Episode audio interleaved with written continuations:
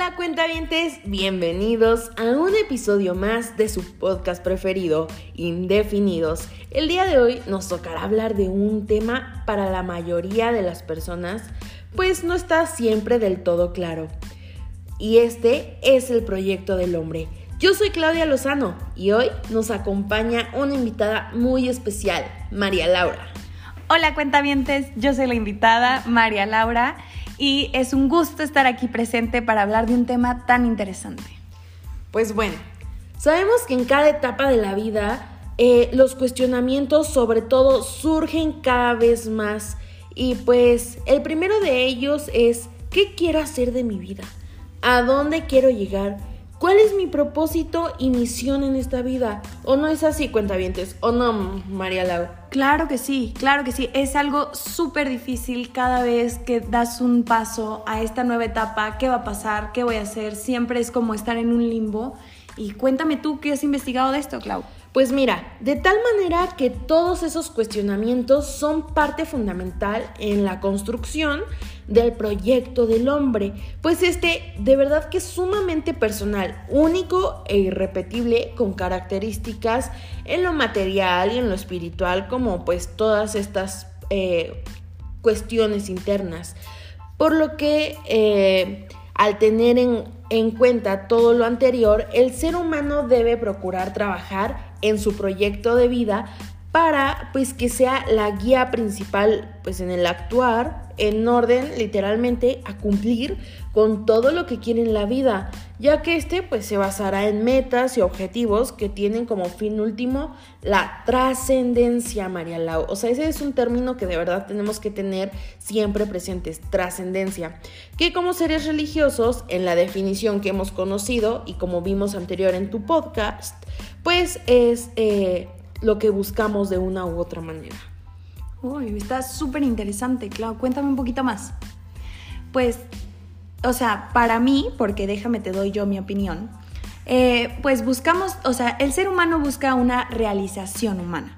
Pero pues para muchos esta palabra de verdad que tiene diversos significados. Por ejemplo, diversos filósofos han hecho su trabajo sobre esto y para ellos la realización humana o la meta principal de todo ser humano pues es alcanzar la felicidad que será el estado más anhelado por muchos, incluso será refutado por otros. Efectivamente, María. Ahora, ya que mencionamos que el proyecto del hombre es en lo individual, nos podría surgir la cuestión de ¿por qué yo o por qué el ser humano es el único que se traza su proyecto de vida? Y la respuesta que les puedo dar cuentavientes es basada en la filosofía de Kant, que define a la persona como aquel ser que es un fin en sí mismo, literal lo cual habla de la recién adquirida autonomía del ser humano en la modernidad, por ende, será el hombre el centro del universo. Es una característica que desde luego, desde esa perspectiva, eh, lo obliga a, ver, a velar y a trabajar por su futuro. Y tan es así que hoy conocemos una serie de términos asignados a la especie humana por el hecho de sobrepasar los límites de la autonomía. Y estos son llamados excesos del yo. Díganme si nunca han escuchado esto, de verdad. O sea, María, dime que no conoces a una persona ególatra, a alguien egoísta o egocéntrico. Claro que sí, en cada esquina, claro.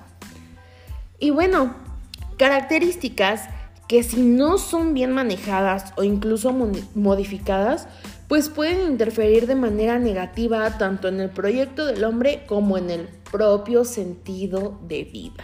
Que es algo tan, tan, tan importante, el sentido de vida que tú le das. A ver, no, no, no, es que esto ya se puso demasiado interesante. A ver, ¿cómo que sentido de vida? Porque es que tiene tanta tanto de atrás. Sí, efectivamente. Así como todo hombre tiene un proyecto de vida, desde luego un sentido, que será el motor para que pueda cumplir lo que te has, o sea, lo que para que puedas cumplir lo que has propuesto en tu proyecto. Por lo que el sentido de vida tampoco será el de todos los seres humanos, ya que cada uno podrá encontrarlo en función, desde luego, de sus propias circunstancias y en función de sus propios objetivos en la vida y, por supuesto, sus posibilidades. Entonces, este se convierte en una necesidad para afrontar la vida y cumplir con todo lo propuesto, ya que a falta de esto, es decir, en la carencia del sentido de vida, se produce un vacío existencial. Hoy por hoy siempre estamos diciendo, no, tengo un vacío existencial o ya no sé qué hacer de mi vida. ¿Por qué? Porque pues no tenemos este sentido claro, desde luego. Es que es tan importante, tan, tan, tan importante. Y por eso hoy en día vemos tantas personas sin objetivos, sin saber qué hacer, sin saber qué estudiar, o estudiando y saliéndose, o yendo por por caminos equivocados y es porque en realidad no nos ponemos desde el inicio un sentido de vida. Claro, y porque vivimos en una sociedad tan despreocupada de los demás e incluso más preocupada por lo material que lo espiritual, y pues por ende dejando de lado todo lo anterior, llega un punto en el que ese vacío existencial induce al espíritu de cruzada o aventurismo. Y me van a decir cuentavientes, a ver, ¿qué es eso? que las fuentes consultadas del día de hoy nos dicen que consiste en abrazar de forma compulsiva una causa o actividad independiente de su valor o contenido como respuesta a la falta de propósito, lo que puede llevar al fanatismo, que es sin duda alguna una práctica sumamente peligrosa. Claro, que también puede traducirse al nihilismo, que es la desacreditación de lo que hacen los demás. En pocas palabras, que nada nos parece. Así como la forma vegetativa, que a mi punto de vista considero que es una de las más tristes, porque el aburrimiento y apatía que se genera en esta y te lleva una vida gris en la que este vacío se hace cada vez mayor y pues desde luego, una vida consecuencia fatalista, la depresión y sin duda, bueno, por si fuera poco, todo el día y el día anterior y desafortunadamente hoy por hoy, como seres humanos en la modernidad, en estas circunstancias hay que enfrentarse a la vida sin un significado religioso y además separado de la naturaleza y de la cadena elemental de la vida. Imagínate todo esto, Klaus. Sí, y que pone desde luego entredicho el por qué y para qué tener, eh, pues, que hacer esto, ¿no? Em, y si algo hoy les podemos recomendar, y aunque suene cliché, cuentavientes, es que siempre mantengan vigilada su salud mental, porque si esta está bien, será de gran ayuda para encontrar eso que tenemos por necesidad los seres humanos, que es la realización y pues por consecuencia la felicidad. Qué interesante, Clau. Qué interesante todo lo que hicimos hoy, todo lo y que pues, Bueno, María, a partir de este punto del podcast, todo dependerá del, del ánimo en el que estén nuestros cuentavientes. Pues efectivamente, la felicidad es el fin último del ser humano. Hasta ahí estamos de acuerdo, ¿no? Claro que sí. Así como la trascendencia. Pero por un lado estoy convencida que nos cuesta reconocerlo porque si nos encontramos en un momento de decepción, enojo o en algún otro sentimiento negativo, eh, pues tomaremos esto como una plática motivacional o como un libro de autoayuda. Y ese pues no es el objetivo. El objetivo es que veas que para conseguir esas metas del proyecto del hombre que te hablamos en un inicio, y para construir tu plan de vida e incluso encontrar tu sentido de existencia, hay que tener en cuenta la felicidad como motivación para hacerlo. Ya que sí, efectivamente, algunos afirman que ser feliz es autorrealizarse, alcanzar las metas propias del ser humano, eh, postura eh, definida, bueno, eh, sí, alcanzar las metas del ser humano que cae en un término de eudonom, eh, eh, eh, de eudemonismo. Mira, gracias, gracias por ayudarme. y que la verdad es un término acuñado por Aristóteles. Y, y, por eso me gustaría, más que todo lo anterior, tuvieran en cuenta lo que dijo Sócrates. El secreto de la felicidad no se encuentra en la búsqueda de más, sino en el desarrollo de la capacidad para disfrutar lo menos. Y más que hoy nos dejamos llevar por todo lo banal y artificial que por lo que realmente importa. Y bien, cuentavientes, ha llegado el momento de que saquen papel y pluma y pongan en práctica esto que, nos hemos, eh, que hemos venido comentando a lo largo de estos minutos. Estas preguntas consideramos que son base para ayudarnos a construir nuestro plan de vida. Primero quiero que contestes lo siguiente, las siguientes preguntas que María te va a hacer. Pues la primera es, ¿dónde te encuentras? ¿Cómo has llegado hasta aquí? ¿Hacia dónde te diriges? Visualiza tus objetivos, determina tus prioridades y tus necesidades.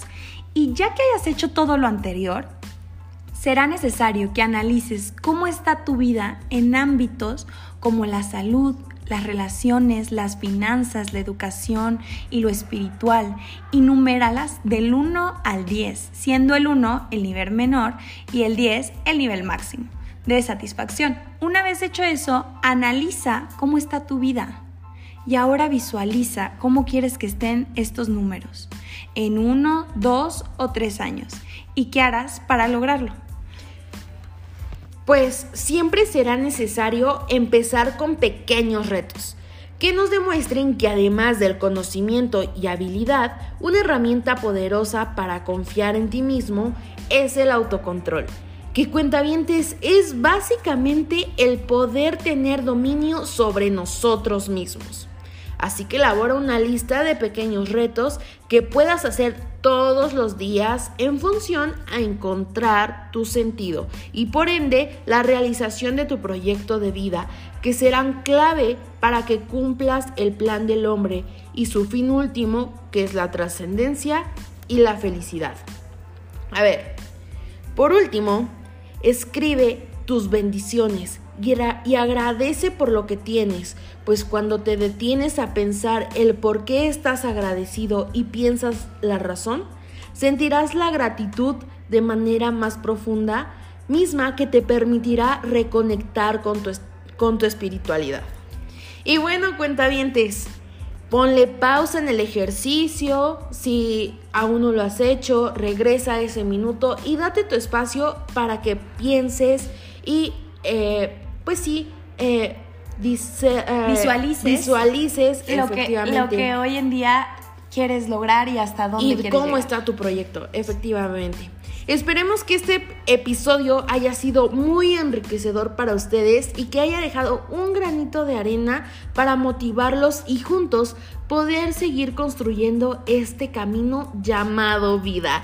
Saludos y hasta la próxima. Gracias María por acompañarnos. Gracias Clau, hasta la próxima. Bye.